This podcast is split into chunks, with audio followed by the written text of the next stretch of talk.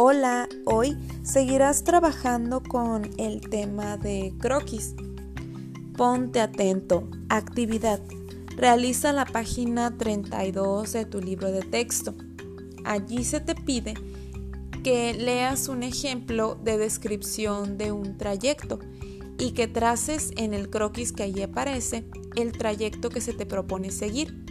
Una vez que hayas realizado esto, Lee las preguntas que aparece en la parte de abajo de la página y contéstalas. Puedes anotar allí mismo la respuesta.